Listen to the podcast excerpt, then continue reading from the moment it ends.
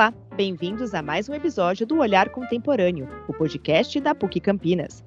Nos últimos meses, a situação dos Yanomamis, um dos maiores povos indígenas do Brasil, vem ganhando destaque nos noticiários devido à grande crise humanitária que enfrentam hoje por conta da expansão do garimpo ilegal no território onde vivem. A terra indígena Yanomami tem cerca de 9 milhões de hectares e está localizada nos estados do Amazonas e de Roraima, na fronteira com a Venezuela. Há uma estimativa de que 20 mil garimpeiros exploram o território de forma ilegal.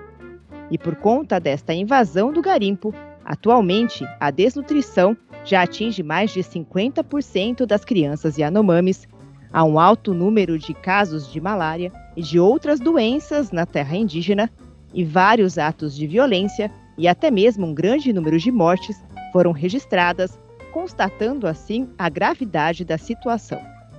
Dados do censo de 2010 apontam que quase 900 mil indígenas vivem no Brasil, e apesar de habitarem o território brasileiro há milhares de anos, estes povos lutam constantemente pelo direito de preservação de suas terras. E para falar sobre as condições dos Yanomamis e dos povos indígenas de maneira geral no nosso país, eu, Rafaela Ribeiro, e meu colega Marcelo Andriotti, recebemos a professora da Faculdade de Jornalismo da PUC Campinas e integrante do Comitê do Vestibular Indígena e diretora do documentário dos primeiros estudantes indígenas da Unicamp, Juliana Sangion, e o professor da Faculdade de Ciências Sociais da PUC Campinas, Cauê Nunes. Primeiramente, muito obrigada pela participação de vocês com a gente aqui neste programa e queria que vocês começassem fazendo um breve resumo de qual é a atual situação dos povos indígenas aqui no Brasil. Olá, Rafael, olá, Marcelo, professor Cauê. É um prazer é, poder trocar essas ideias, bater esse papo com vocês. Ainda que é importante a gente frisar que é, esse assunto é um assunto que nos entristece, nos preocupa, mas que no ambiente acadêmico, especialmente, é muito importante que a gente discuta e que leve né, essa reflexão aí para fora. Então, agradeço o convite. Acho que a situação é preocupante, a situação especificamente dos Yanomami não vai se resolver facilmente. Eu outro dia estava até pensando como eu, como eu fico temerosa né, em relação ao que pode vir por aí porque para mexer na terra Yanomami, acabar com o garimpo ilegal, a mineração ilegal e, e todo esse esquema, é, é, é, algo que vai mexer com muita gente endinheirada, vai mexer com capital, vai mexer nos interesses financeiros de muita, muita gente grande, né? Empresários, políticos. É, a gente tem visto movimentações, inclusive, aí na Câmara, no Senado, uh, desses grupos que são pró-garimpo, né, pró-mineração, uh, já começaram a se mexer, porque não tem só aquele garimpeiro que, que, do final da linha ali de produção, né, que é aquela pessoa mais simples, mais humilde, que está ali no garimpo, então tem uma, tem uma estrutura enorme montada por trás, de décadas, né? Então eu fico temerosa do que pode vir a acontecer, mas é muito necessário que ações comecem a ser tomadas, uh, mesmo sabendo que isso aí pode, pode gerar conflitos e acho que conflitos graves. Então é um prazer estar aqui participando do podcast, é, enfim, de um assunto tão importante. Então é um prazer estar aqui com todas vocês e to, to, todos aqui. É, bom, de fato, eu acho que a Juliana né, é, resumiu bem. É uma situação bastante grave, é uma situação que é, não é nova, mas que ela se agravou nos últimos tempos. Então, isso é uma coisa importante. Então, assim, o garimpo existe, né, enfim, há muito tempo. É, no entanto, o que a gente é, andou percebendo é que nos últimos anos houve é, uma falta de política pública para essas áreas, né, onde o garimpo acontece, e o garimpo ilegal pôde atuar de uma forma é, mais livre, sem nenhum tipo de, né, de fiscalização, nenhum tipo de coibição, nem nada disso. Então a situação que já existia acabou né, piorando. Então acho que agora é, o que precisa ser feito é, é voltar a ter política pública para essas áreas, esses lugares, e efetivamente tratar o que é crime como crime. Né? Então, acho que isso é uma coisa importante. Então, assim, se o garimpo legal é proibido, então as pessoas precisam ser responsabilizadas, e acho que é muito no que, no que a Juliana falou, de que é, não basta pegar o garimpeiro que está na ponta lá, porque ele é só um, tal, talvez o elo mais fraco na cadeia, né? Tem que pegar quem está por trás. É uma situação muito análoga ao que acontece, por exemplo, no, no combate ao tráfico de drogas. Não adianta ir lá e pegar o traficante que está ali vendendo a droga na rua. Né? Esse é o, o elo mais fraco nessa cadeia. Tem que se pegar né, quem está né, é, organizando todo o sistema. Com o garimpo é a mesma coisa. Então, eu acho que a gente precisa ver como é que é, é, o Estado vai se comportar com relação a esse ponto nos próximos, né, nas próximas semanas e meses aí. Professores, há informações do agravamento da crise humanitária nas terras Yanomami desde meados de 2018, né? E várias denúncias foram registradas desde esse período.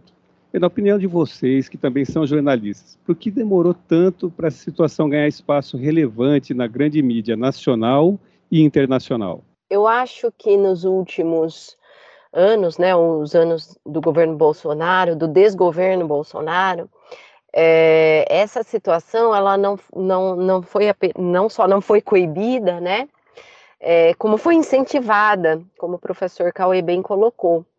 Então, é, muita gente se sentiu ali legitimada em invadir essas terras, né, e, e fazer com que houvesse esse agravamento. Uh, a imprensa, de maneira geral, não tinha o foco nos indígenas, assim como não tem. Essa visibilidade a causas indígenas, questões envolvendo os povos originários, é algo recente, é algo extremamente importante, mas é algo na grande imprensa recente.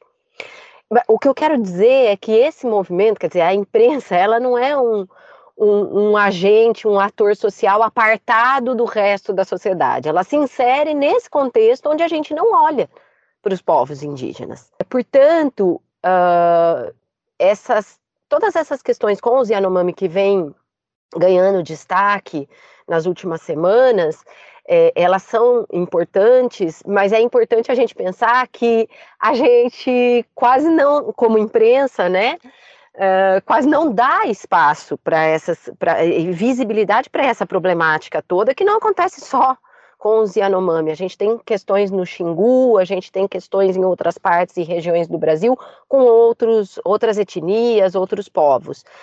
É, mas isso faz parte do apagamento que viveram esses é, povos originários no Brasil, né? Que vivem até. Então, é, por isso que é super importante a gente falar em representatividade hoje, né? Hoje a gente tem uma indígena à frente da FUNAI pela primeira vez, a gente tem é, uma ministra dos povos indígenas pela primeira vez, que é uma indígena, a Guajajara, e, e daí por diante, né? Mas eu acredito, então, voltando aí a tentar, né, pensar um pouco na sua pergunta, Marcelo, que, que seja isso, né? É fruto, esse comportamento da imprensa é fruto desse apagamento que a gente viveu por séculos e séculos aí em relação aos povos indígenas. Bom, acho que a Juliana resumiu bem, né, o, o, a situação. Eu, de fato, né, a imprensa não está separada do resto da sociedade e uma parte considerável da imprensa, inclusive, carrega preconceitos que a sociedade também carrega, né, em relação aos povos originários, em relação aos povos indígenas, e, e isso faz com que é, enfim, haja de fato esse apagamento. Então, assim, a gente tem a situação dos Yanomamis, mas também nesses últimos anos a gente teve toda uma questão aí no Mato Grosso do Sul, né, de invasão de terras indígenas. Então, isso acontece em muitos lugares, não só ali na região da Amazônia, né, em outras regiões também. E uma coisa que a gente precisa discutir no Brasil é esse, é, e o Brasil é um país que tem muita terra, né?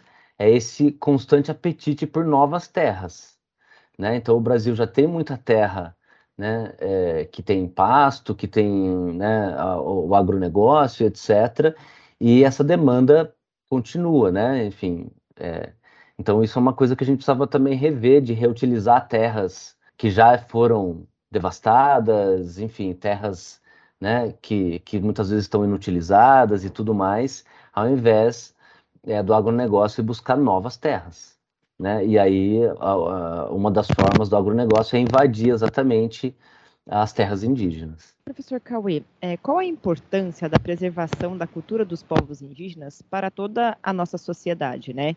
E qual o reflexo que a extinção de um povo pode ter não só para a cultura, mas também para a saúde, para a ciência, para a história, meio ambiente, ou seja, o desenvolvimento de todo o nosso planeta? É, acho que para o país, de uma forma geral, primeiro que a gente, né, pensando lá na Constituição de 88, que é uma Constituição cidadã, é, ela prevê né, é, a diversidade de povos, diversidade de pessoas, né, como formadora do, do povo brasileiro. Então, uh, então a, toda a população indígena também é formadora né, de quem nós somos. E, e, portanto, a gente precisa né, é, ter políticas públicas para, de fato, é, esses povos poderem viver de, né, é, é da melhor maneira, né, de uma maneira digna. É, porque isso que está acontecendo com os Yanomamis está é, ultrapassando qualquer tipo de, né, de limite e de defesa dos direitos humanos. Né? Enfim, as, as, imagens que a gente viu de lá são imagens assim, né, muito impactantes. É, e na própria relação com é, a, a, o meio ambiente, com a relação né, nesse aspecto, é, os povos indígenas têm uma tradição muito grande é, de cuidado com né, as florestas e com os rios e tudo mais né? Então é, a gente precisava mais aprender com esses povos e, e não fazer o que está acontecendo, que é né, promover a extinção de alguns povos. Né? Então, na história do Brasil, a gente já teve extinção de, de outros povos, que durante todo o processo da colonização, esses povos foram massacrados ou foram é, mortos por epidemias, que esse é um outro assunto também importante para a gente discutir, mas os que né, permaneceram, a gente tem que tomar um cuidado agora para que a gente não continue repetindo esses erros do passado aí. Professora Juliana, você acha que as medidas tomadas até agora, nesse início de ano, que já são suficientes para diminuir ou amenizar essa crise dos Yanomamis? E se, se você teve algum contato com os estudantes indígenas que estão aqui em Campinas, nesse, nesse primeiro mês do ano, aqui em janeiro e começo de, também de fevereiro, é, o que, que eles estão achando dessas medidas? Sim, olha, é... voltando um pouquinho até na questão cultural, é, a gente, já linkando aí com a, com a relação uh, com os estudantes, né? Uh, a gente sabe que na universidade, por exemplo, no ensino superior, o fator diversidade ele é essencial para aumentar a qualidade da produção científica, da produção cultural, da produção acadêmica que se faz é, no âmbito de uma universidade. Essa diversidade Uh, a gente sempre, aqui no Sudeste, pelo menos, né, nas universidades, uh, começou a olhar em relação ao, aos, aos povos originários, aos negros, né, com a questão da adoção das cotas étnico-raciais para pessoas autodeclaradas negras, né, e agora mais recentemente com os indígenas. E a gente vê que no mundo todo uh, é super importante, as universidades que têm mais, eh, estão mais bem, né, ranqueadas aí em termos de serem de qualidade, instituições de qualidade reconhecidas internacionalmente, são aquelas que valorizam esse caráter da diversidade, né, no âmbito interno. Então, é muito importante é, para a sociedade de maneira geral e para a gente, né, que que que está né, na educação, na educação superior, nas universidades. Hum, falando um pouco sobre esse meu contato, né, eu tive no Amazonas recentemente, agora no mês de janeiro, uh, fui mais uma vez aplicar as provas do, do, vestibular de uma universidade pública, né, a Unicamp, que já tem vagas para indígenas, e é uma tristeza, né, na, na região que eu fui, a região do Alto Rio Negro, fica na fronteira com a Colômbia e Venezuela,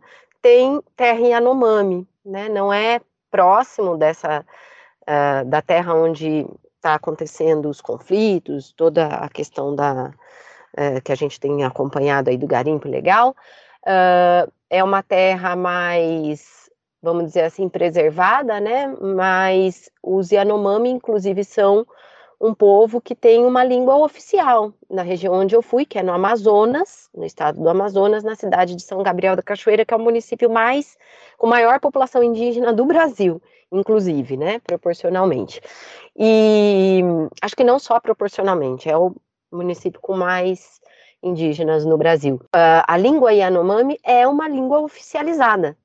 Né? São quatro cooficiais além do português e uma delas é o Yanomami, né? Mas lá a situação é, é, não é tão não é preocupante assim como é em, a gente está vendo em Roraima, né? Uh, então, eu acho que os estudantes aqui em Campinas, ele, os indígenas, eles têm uma consciência muito grande, eles são bastante mobilizados, a maioria deles, inclusive muitos vêm dessa região norte né, do país, é, e eles já têm essa consciência de, de luta de classe, de é, luta enquanto povos indígenas, então eles não são só estudantes, né, eles se engajam aí no, nas lutas do movimento indígena, eles saem aqui de Campinas para ir participar das manifestações em Brasília, em outros locais. No ano passado, eles receberam é, o, os estudantes indígenas de todo o Brasil no Encontro Nacional de Estudantes aqui em Campinas, que aconteceu na Unicamp. Enfim, eles estão mobilizados. Eu acho que eles são jovens, em sua maioria, né?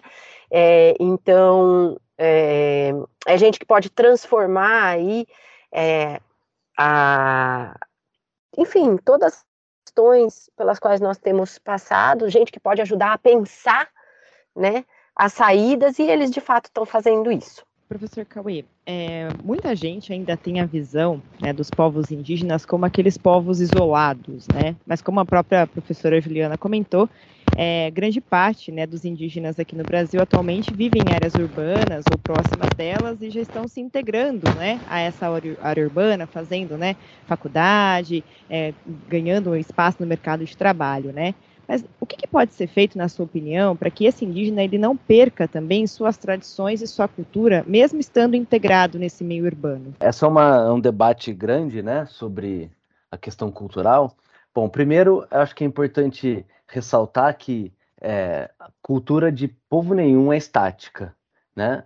Cultura é uh, uma instância dinâmica.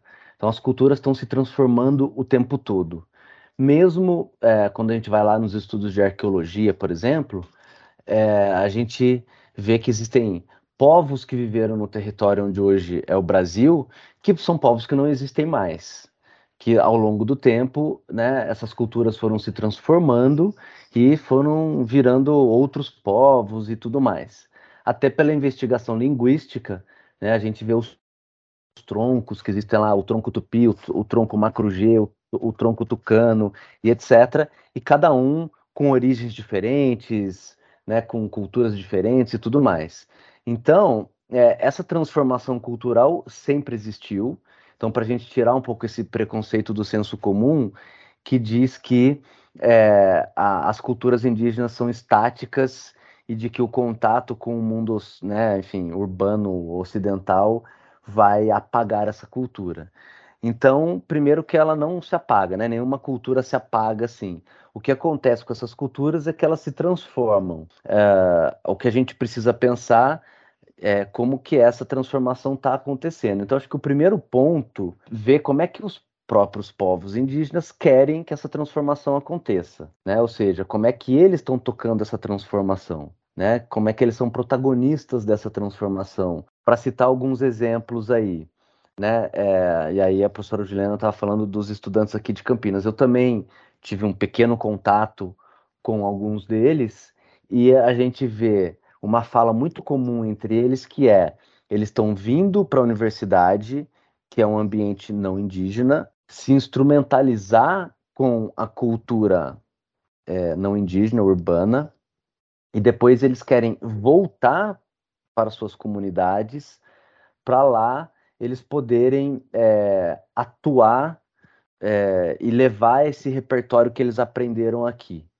Né? E aí eles vão mesclando a cultura originária com a cultura que foi aprendida nesse outro universo. Então, acho que a cultura nunca se perde, né? Ela se transforma.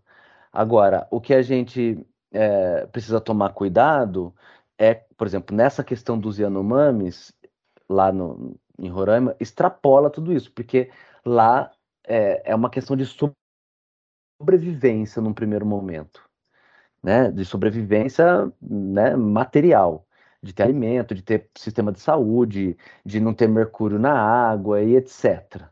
Né? Então ali o caso é mais humanitário no sentido de né, dessa falta material. Agora, nos outros contextos em que isso não acontece, claro, as culturas vão se transformando e elas estão se transformando mesmo sem o contato com o mundo ocidental. Então, tem povos que estão em regiões um pouco mais isoladas e essas culturas não estão estáticas, elas estão mudando. Então, só muda né, é, o, o, tipo da transformação é que é diferente, mas a transformação acontece o tempo todo. Eu acho super importante a fala do professor Cauê aí sobre essa transformação, esse dinamismo, porque na escola, se a gente lembrar, né, no, e até hoje, é, nos livros do ensino da educação básica, do ensino fundamental, quando se é, trata do, do, da questão dos indígenas, né, era como se eles tivessem parado no tempo. O que a gente aprendia sobre eles era estático, né? Como se eles tivessem, como se o tempo não tivesse passado para eles e eles não fossem se transformando ao longo das décadas, dos séculos. É, então é, era uma coisa fixa, né? Ali a coisa da pesca, da caça, da mandioca e, e de uma língua e a diversidade de línguas é incrível né, quando a gente pode ter contato com eles e se a gente puder é, ir a um desses lugares onde há né, é, diferentes etnias, a gente vê, quando a gente vê vê-los uh, uh, os indígenas falando entre si as diferentes línguas, e vários deles falam mais de uma, às vezes três, né, que às vezes é a língua do pai, a língua da mãe e, e mais alguma outra, ali é, é impressionante, né, e, e, e, ver como essa cultura, né, como bem disse o Cauê, é diferente entre as etnias, mas isso não, não, chegou até o branco, aqui, o não indígena. Porque nos livros de história, que é quando a gente tinha contato, uh, com, com podia, poderia ter contato né, com, com esse modo de vida indígena, era como se eles tivessem parado no tempo, né, no tempo lá do, do, do chamado descobrimento né, pelos povos europeus e o que a gente tem chamado de invasão, né? Ocupação aqui, invasão do território brasileiro. É, então, isso é uma coisa para a gente pensar, para a gente não replicar, não reproduzir mais, né? Para a gente começar a olhar toda essa diversidade de cultura entre os povos diferentes, povos indígenas, para a gente olhar esse dinamismo, essa transformação cultural. Eles podem estar onde eles quiserem. Né? Eles podem querer ou não estar tá na universidade, eles podem querer ou não estar tá em situação urbana. Lá na região onde eu fui, tem vários indígenas que vivem nas aldeias, né, ou nas comunidades, como eles chamam lá, outros que vivem na cidade, ali no município, que é bastante urbanizado, e tanto os das aldeias como os do município querem vir para a universidade e outros não, né? Ou querem fazer uma outra coisa, querem viver de um outro jeito, e a gente precisa aprender a respeitar, respeitar e conhecer. A gente precisa conhecer mais dos nossos povos. A gente precisa saber mais, se informar mais. Não é possível que a gente esteja em 2023 e diga, ah, mas eu não sabia. Né? Então procurem, né? Todo mundo que está ouvindo o podcast se sinta motivado a investigar mais sobre isso, a procurar, né? Mais saber mais sobre os povos indígenas. Campinas, aliás, foi apontada pelo IBGE como a terceira cidade de, do estado de São Paulo com a maior população indígena é um dado curioso aí e, que é resultante da, da última pesquisa do IBGE.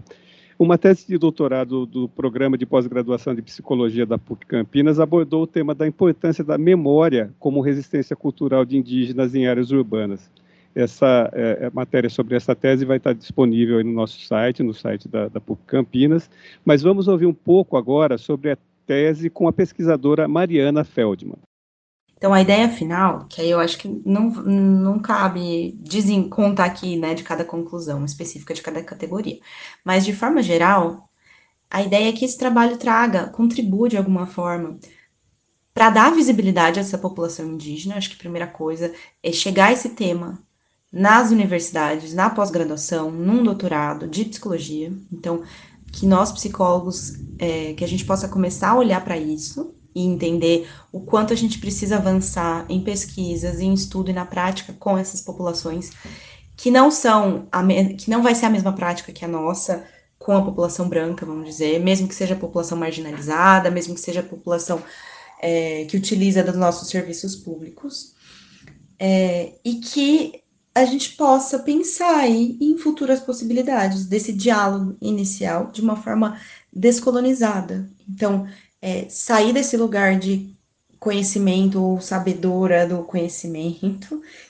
né, eu enquanto psicóloga, de chegar lá e mostrar o que é certo e o que é errado, e chegar e, e, e construir junto com eles, um, a partir da cosmovisão de cada um, né, nesse diálogo da diversidade aí das etnias, é, construir possibilidades nesse diálogo entre aldeia, entre cidade, entre as duas culturas, que seja dos indígenas e não indígenas.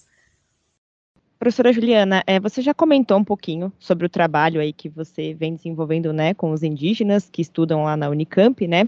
Mas eu queria que você reforçasse um pouco mais para o nosso ouvinte, né, a importância dessa formação universitária para eles, né? Para que eles possam ganhar não só mais espaço na sociedade, mas também o direito de preservar cada vez mais a sua cultura, né? A, a sua, a sua, vamos dizer assim, o seu direito de permanência, de fato, na sociedade, como você reforçou uhum. bem na sua fala, né? Então, queria que você explicasse um pouquinho para o nosso ouvinte esse trabalho que vem sendo desenvolvido, né, na Unicamp, junto a esses universitários, uhum. e o quanto você vem percebendo mesmo aí a mudança, de fato, né, deles buscarem essa formação, é, para que esses povos possam ganhar cada vez mais destaque. Olha, eu acho que são vários aspectos importantes da gente ressaltar, né? O primeiro deles é a representatividade. É muito importante eles estarem ocupando espaços de poder. A universidade é um espaço de poder, né? É, então, a gente pensar nessa representatividade, uh, não só uh, no poder público, né? Por exemplo, em cargos aí, como a gente tem visto, e é muito importante também, que a gente viu agora nesse novo governo, que eles estão ocupando várias esferas de poder aí, tanto no legislativo, acho que é o maior número de indígenas, né? é, de todos os tempos, é, como no, no executivo, né, é, nos ministérios, nas diferentes pastas, mas na universidade também é um espaço importante, porque dialoga aí com os não, não indígenas, né, os estudantes não indígenas, professores, com esse espaço da academia que tradicionalmente é muito elitizado no nosso país. Então, esse é um aspecto primeiro, assim, da representatividade que é importante. Por quê? Porque, como eu disse, nem todo estudante indígena, jovem indígena, precisa querer fazer uma universidade, mas aqueles que quiserem precisam conseguir. E esse é um outro aspecto, então, que são das políticas afirmativas, das políticas de inclusão. É, não só, então, no caso da universidade, mas em outras esferas a gente precisa garantir que eles possam ocupar esses espaços, né? Assim como da universidade. E aí você comentou também, né, Rafaela, da, da questão dessa formação universitária. É tanto importante para eles, é, esses saberes mais ocidentais, né, dessa cultura da universidade, que aqui no nosso país é, ela é bem é, eurocêntrica, foi até então, mas também é importante porque com a chegada dele a gente começa a, a, ampliar a produção acadêmica de indígenas e a gente começa a mudar esse olhar da academia, que, que até então é muito eurocêntrico. Né? Então não é só para eles, é para nós e para a sociedade de maneira em geral que passa a ser importante, e isso a gente é visível aqui, no caso da Unicamp, que já está na Agora vai chegar em março a quinta turma de indígenas, né? Que vai, que vai ser aprovada nesse vestibular que eu fui aplicar. É, então a gente já tem aí, né, um número bom de indígenas, um, quer dizer, bom, um número pequeno ainda, né, mas chega aí a quase 400 estudantes, mas já é um número que impactou, impactou aqui a cidade. Por quê? Porque você já vê essa produção cultural, científica, acadêmica crescendo e feita com o protagonismo dos estudantes indígenas, dos indígenas, de diferentes partes do Brasil, de diferentes etnias, diferentes povos.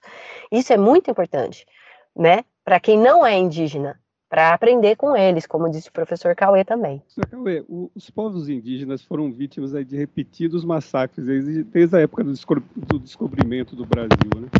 Quais foram os piores períodos para esses povos durante a nossa história? Eu acho que é, o primeiro é, período foi o período logo do início da colonização, que é, isso se concentrou muito nos povos do litoral. Porque lembrando que a colonização portuguesa, no início, ela ficou restrita, século XVI e, século XVII, muito restrita às regiões do litoral. Né? Tanto é que pegou muitos povos de origem tupi. Por isso que ficou aquela coisa ah, de indígena fala tupi e tal, porque é, de fato é, nessas regiões de, litorâneas, né, os principais povos tinham língua tupi.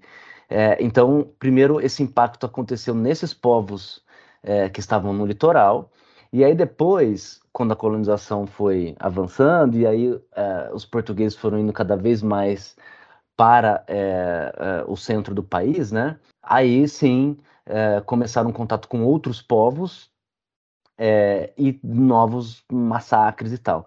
Mas além dos massacres, Marcelo, acho que tem uma coisa que a gente precisa pontuar, que é bastante importante e que isso até hoje é, um, é uma questão com todos os povos indígenas, que são as epidemias.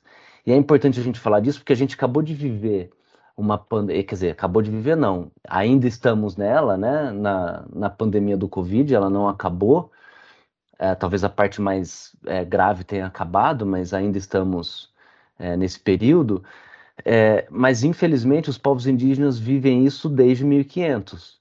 Então, assim, muitas mortes é, não aconteceram por massacres, né, nem por guerras, nem nada, e sim pela contaminação. Né? Então, é, várias aldeias, né, se, se tem aí notícias disso no passado, é, foram praticamente né, dizimadas por conta de uma epidemia de sarampo, que para gente aqui de um contexto século XXI é uma, uma doença super fácil de ser controlada, mas na época não. E como esses é, vírus e bactérias e tal é, não, não estavam no continente americano antes, os povos indígenas não tinham é, as defesas biológicas né, é, para combater esse tipo de, de doença. Então, infelizmente, essas doenças foram responsáveis por é, grande parte dessas mortes. Mas a, as guerras também, né? E, enfim, a, o, os genocídios também. E isso aconteceu de uma forma muito intensa é, no Sudeste e no Sul, mais até do que nas regiões né, Nordeste e Norte. Tanto é que é, o Sudeste e o Sul, é, enfim, tem menos essa tradição indígena, não é que não tenha, tem, mas tem menos do que na região Norte, por exemplo. Né? Então, a gente teve né, os períodos das bandeiras, né? então, primeiro eu falei do período ali da ocupação litorânea, e acho que um segundo momento é o momento em que as bandeiras vão é, desbravando novos territórios para os portugueses e é, esses movimentos eram bastante violentos, né? Porque na verdade o que está acontecendo é uma invasão de terra, né? Enfim, essas terras já estavam ocupadas por esses povos indígenas e uh, o que os portugueses iam fazendo é invadindo essas terras, se apropriando das terras, né? E, e obviamente que isso era feito na violência, e isso aconteceu de uma forma mais intensa no sul e no sudeste do Brasil. É importante lembrar que na ditadura militar também houve um plano de extermínio dos indígenas, né? E isso é, estamos falando da história recente do país. É, a gente não pode esquecer. Teve populações indígenas que beiraram o desaparecimento nesse período em que a, a, o extermínio de povos indígenas era algo sistematizado. E é bom a gente lembrar disso, porque no último governo, no governo Bolsonaro, nesses quatro últimos anos, houve um incentivo à invasão dessas terras novamente, houve toda um, uma, uma, retomada dessa, de legitimar esse tipo de ação, né? Então, é, a gente vê que mesmo na nossa história recente do Brasil, uh, os povos indígenas foram sempre atacados.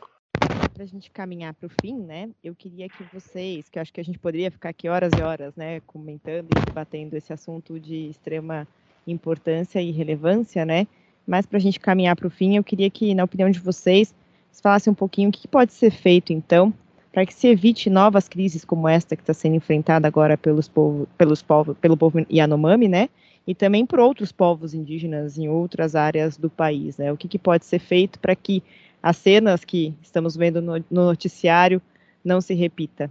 Eu acho que um primeiro ponto é a gente, de fato, estabelecer políticas públicas perenes, né, e não... Ou seja, a gente tem que ter mais política de Estado e menos política de governo, porque política de governo muda, muda o governo, muda a política, né? Então, a gente é, teria que ter uma política de Estado que é mais né, é, constante, é, olhando que olhe para isso.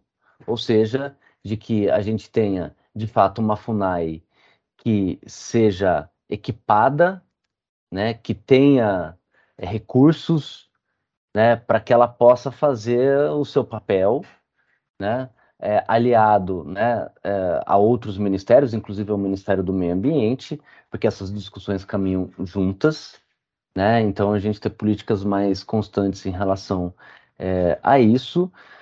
É, isso acho que do ponto de vista, digamos, estatal, né? Mas a gente também precisa ter, é, e para a gente não ficar jogando a, né, a responsabilidade só para o Estado, como se a gente não tivesse nada a ver com isso, que é a sociedade como um todo é, parar de invisibilizar as sociedades indígenas, né? E a gente é, começar a ter mais é, enfim, imagens, notícias, enfim, é, mais repertório cultural indígena fazendo parte do nosso cotidiano.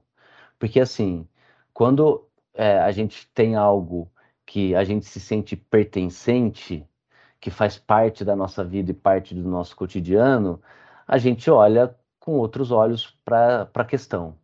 Então, eu acho que também faz parte, né, é, enfim, tanto do mundo acadêmico quanto do mundo não acadêmico, das artes, etc., a gente ter mais informações, mais é, imagens, mais sons, mais textos sobre os povos indígenas.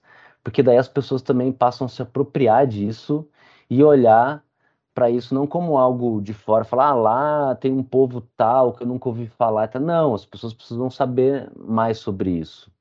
E aí é, a sociedade como um todo vai criando essa pressão também. Né? A gente sabe que o Estado muitas vezes opera por pressão. Então também faz parte da sociedade civil, que somos nós, né, pressionarmos o Estado para que ele também tome medidas que precisam ser tomadas, né, e uma das formas é, é não criar essa invisibilidade que os povos é, originários têm atualmente e, e deixar, né, colocar eles num lugar de protagonismo né, dentro da nossa sociedade como um todo. Mas isso não é, obviamente, algo fácil de ser feito, né? É, concordo muito com o professor Cauê. E não é algo fácil, mas a gente tem que começar e acho que um grande passo está sendo dado, né? É, essa questão de que os indígenas ocupem diferentes espaços é, de poder, de produção de, de cultura e conhecimento, ela é essencial, porque a gente tem falado muito na inovação que esse olhar dos saberes ancestrais pode trazer. Né? Esse é um olhar que a gente não indígena não tem, E, e então, aliada essa questão do respeito, né, de menos preconceito, de um olhar menos viciado e de mais imagens, de mais repertório, também é, que aumente né, essa ocupação desse, dessas esferas todas pelos e pelas indígenas, uh, para que eles possam então colocar a sua visão, que é muito diferente da nossa em muitas vezes, né? Em muitos assuntos. Eu acho que esse é um caminho. Legal, eu quero agradecer novamente né, a participação da professora da Faculdade de Jornalismo da PUC Campinas, Juliana Sangion, e do professor da Faculdade de Ciências Sociais da PUC Campinas, Cauê Nunes. Você pode ouvir os demais episódios do Olhar Contemporâneo no puc-campinas.edu.br barra podcast. E agora fiquem com as dicas do Olhar. Olha, a minha dica é de livro, áudio e vídeo ah, de, de, livro, né? Eu vou deixar aqui a, a dica de um livro que está em pré-lançamento, inclusive, com uma promoção para ajudar os Yanomami, né? É um livro do Davi Copenaua, que é um, um líder Yanomami, é também escritor,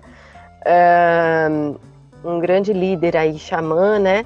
Chama O Espírito da Floresta. Ele escreveu com um antropólogo, que é o Bruce Albert. E, e esse livro, inclusive, a pré-venda, a Companhia das Letras colocou ali no site com uma promoção e com 100% do valor revertido para ajuda à terra e Yanomami. Então é, é importante pela leitura do Copenal, né?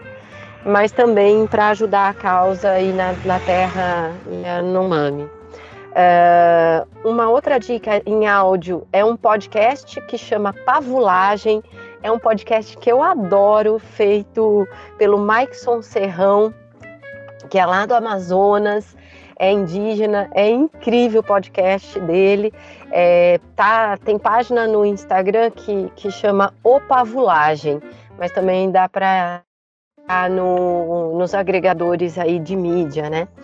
E por último, é, por conta agora do Abril Indígena, de luta indígena, né, o Itaú Cultural deixou disponível na, na plataforma é, Itaú Cultural Play vários filmes né, para acesso livre e gratuito sobre a luta indígena. Minha dica de é, indicações de livros, áudios e filmes. Então, primeiro eu queria indicar é, o Ailton Krenak, né, que é uma grande liderança indígena. Ele já tem vários livros escritos. O mais, o mais recente, né, que é o lançamento, é o Futuro Ancestral, que é o que está sendo que foi lançado agora em, em 2022. Mas ele tem outros, como A Vida Não É Útil ou o Ideias para Adiar o Fim do Mundo. Então, são todos livros que, inclusive, a gente consegue encontrar por preços bem acessíveis, né, nas livrarias aí. Então não são livros caros e dá para acessar. É, queria indicar um podcast que é o Ecoa Maloca, que a nossa professora Juliana né, é, faz junto com os estudantes indígenas da Unicamp. Então aí fica a dica. Então Ecoa Maloca é um podcast muito bacana. E de filmes, eu queria indicar é, a, a ONG Vídeo nas Aldeias né, que é liderada lá pelo Vansan Carelli.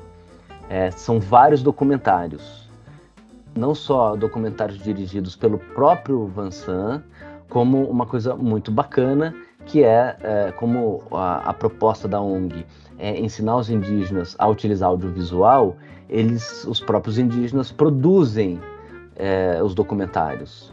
Então tem vários com direção indígena o que é muito bacana, porque não fica só aquela coisa de um documentário de pessoas né, é, é, não indígenas dirigindo. Eles também dirigem. Então, se vocês procurarem aí no Google Vídeo nas Aldeias, vocês vão encontrar é, o site e também, se procurarem no YouTube, eles também têm lá canal no YouTube com vários vídeos disponíveis, então tudo de graça.